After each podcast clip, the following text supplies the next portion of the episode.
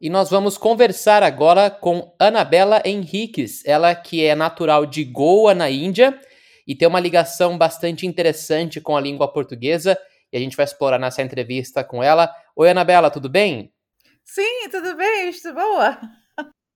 Anabela, primeiramente, obrigado por participar dessa entrevista com a gente. E antes da gente entrar propriamente no assunto de Goa e da sua relação com a língua portuguesa, queria que você falasse um pouco sobre a sua história de imigração para a Austrália e um pouco sobre você também. Nós somos de Goa. Casa ancestral do meu marido é na cidade chamada Vasco da Gama. Saímos de Goa depois de casar nas 80 e primeiro vivemos no Oriente Médio, em Muscat e em Dubai. Uh, temos dois filhos, Aaron e Zico, que nasceram em Muscat. Eu sou professor de ciências e nós emigramos aqui para a Austrália em 2005. Legal, Arabella. E em relação agora com a língua portuguesa, para quem não conhece não sabe, queria que você falasse um pouco para a gente sobre a história de Goa na Índia e a relação com a língua portuguesa.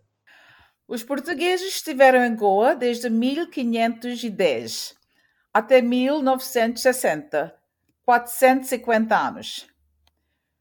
Eu não aprendi a ler ou escrever português, só aprendi a falar com meus pais, avós e tios. Nossos filhos falavam quando eram pequenos, mas agora já esqueceram. Uh, quando, uh, quando aprenderam inglês e francês, eles ficaram confusos. Um, meus parentes, uh, nossos parentes seguiram para Portugal depois da libertação em 1961. A vida em Goa agora está muito mudada. Meus pais e tios tinham boa impressão da vida portuguesa durante os portugueses.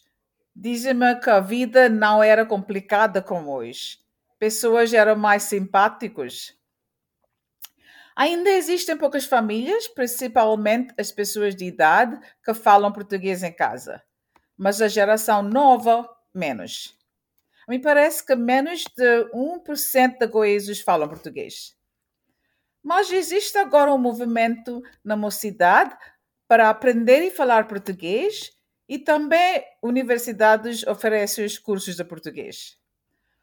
Agora também, muitas pessoas que vivem em Goa emigraram de outros estados da Índia que não falam português. E a vida sossegada dos goeses reduziu.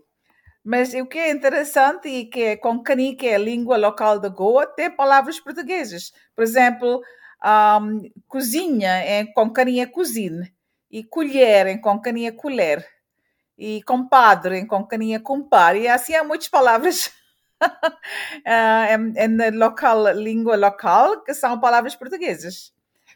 E mais uma coisa é que era Aldo, eh, era o jornal português desde 1900 até 1983 em Goa, em português, que meus avós e tios sempre uh, todos os dias. Uh, mas agora só continua em inglês.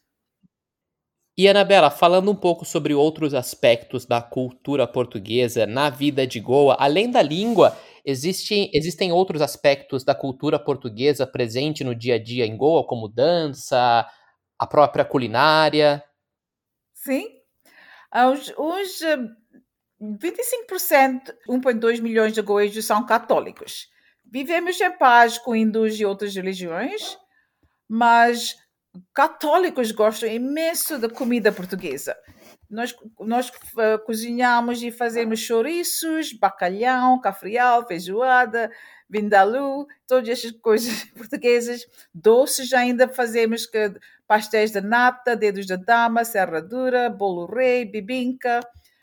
A música portuguesa ainda é popular. Um, temos boas fadistas em Goa, temos eh, guitarristas e, can eh, e cantores em Goa que cantam português. Carnaval em Goa é, é uma grande festa.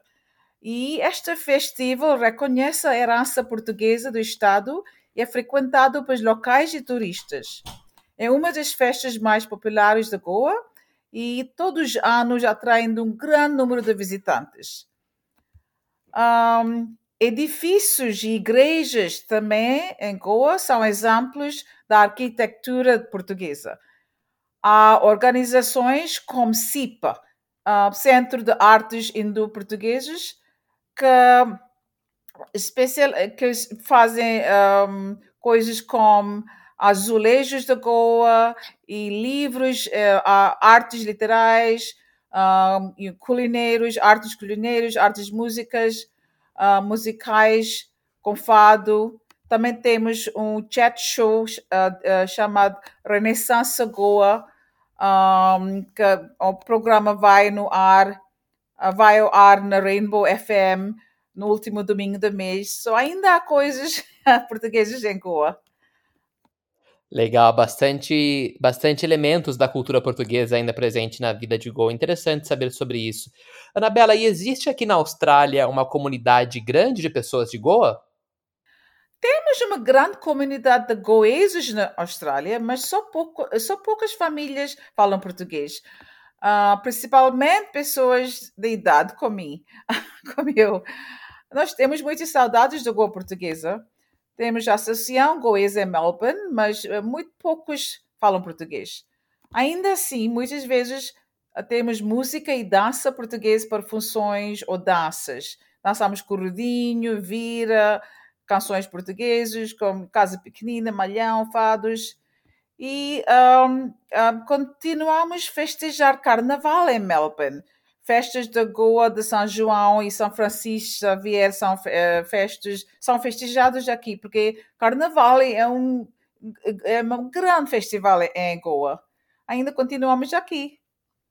Legal, Anabela. E falando um pouco agora com relação a um outro aspecto da cultura da língua portuguesa que é bastante presente na sua vida também, especificamente o português do Brasil, a sua admiração pelo futebol brasileiro, em específico pelo jogador Zico, né? Que até o seu filho levou o nome do jogador Zico. Queria que você falasse um pouco sobre essa história e como é que surgiu a ideia de dar o nome Zico ao seu filho. Vou dizer, sim, vou dizer. Meu marido gosta muito de futebol. E quando Zico nasceu, a Copa do Mundo estava acontecendo neste tempo. Uh, entre os outros, uh, Zico e Sócrates eram bem conhecidos, porque ele jogou na Copa naquele ano.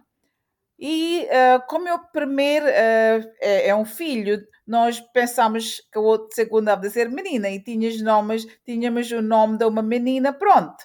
Mas estavam procurando o nome de menino, começando com Z.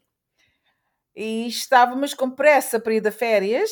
Uh, e aí, então, como Copa do Mundo estava acontecendo, nós pensámos de nome. Meu marido disse: é, o nome Zico é bonito. E assim ele foi chamado Zico. É uma herança bastante grande esse nome, né, Anabela? Sim, de, de, de 214 até 216, Zico realmente foi para Goa como treinador e treinou o Goa Football Club. Legal, tá certo. Anabela, para a gente finalizar esse bate-papo bastante interessante, acho que muitas pessoas que estão ouvindo essa nossa entrevista devem estar interessadas agora, possivelmente, em saber mais sobre Goa e talvez até planejar uma viagem para conhecer Goa. Você, como uma goense, queria que você falasse um pouco sobre quais são os aspectos, né, e o que dicas você poderia dar para quem deseja conhecer Goa. Goa sempre foi conhecido para as coisas como as lindas praias, igrejas construídas pelos portugueses e comidas. A costa norte há mercados noturnos, noite tecno, festivais rave, danças e há também esportes da praia como jet ski, barco rápido, uh, windsurfing. E um, a alta tempora temporada é dezembro e janeiro, porque é, este é um ótimo tempo, clima é excelente, águas são calmas, mas gente evita visitar Goa durante este tempo porque vão perder muito tempo em tráfico. Novembro e fevereiro são melhores uh, meses para visitar Goa. As moções de junho até agosto eu gosto muito, são boas, mas não há tanta atividade. As praias mais isoladas, como Mandré, Murgi, Cavelossi, Arambol não tem atividades, mas são calmas e tranquilas. Durante Ano Novo e Natal e Carnaval, muitas pessoas da cidade de toda a Índia visitam Goa. E as cidades de Panaji e Mapsa, a, tráfego é muito. E uh, eu sempre penso que o melhor tempo ir para Goa é no, tempo, é no novembro ou fevereiro ou nas moções.